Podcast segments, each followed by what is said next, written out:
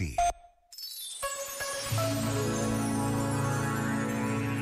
Ao rezarmos pela paz, desperta também o nosso sentido de responsabilidade e a nossa solidariedade para com todos aqueles que sofrem terrivelmente com o drama da guerra. Palavras do prior da comunidade monástica de Taizé, irmão Aloá. E acrescentou: Não se trata de pedir uma paz fácil que dê a vitória ao agressor, mas a paz verdadeira e exigente que, para ser duradoura, deve andar de mãos dadas com a justiça e a verdade. Rezar pela paz é mais urgente do que nunca. Rezar, na pausa de um minuto. Já agora, vale a pena pensar nisto. Este momento está disponível em podcast no site e na app.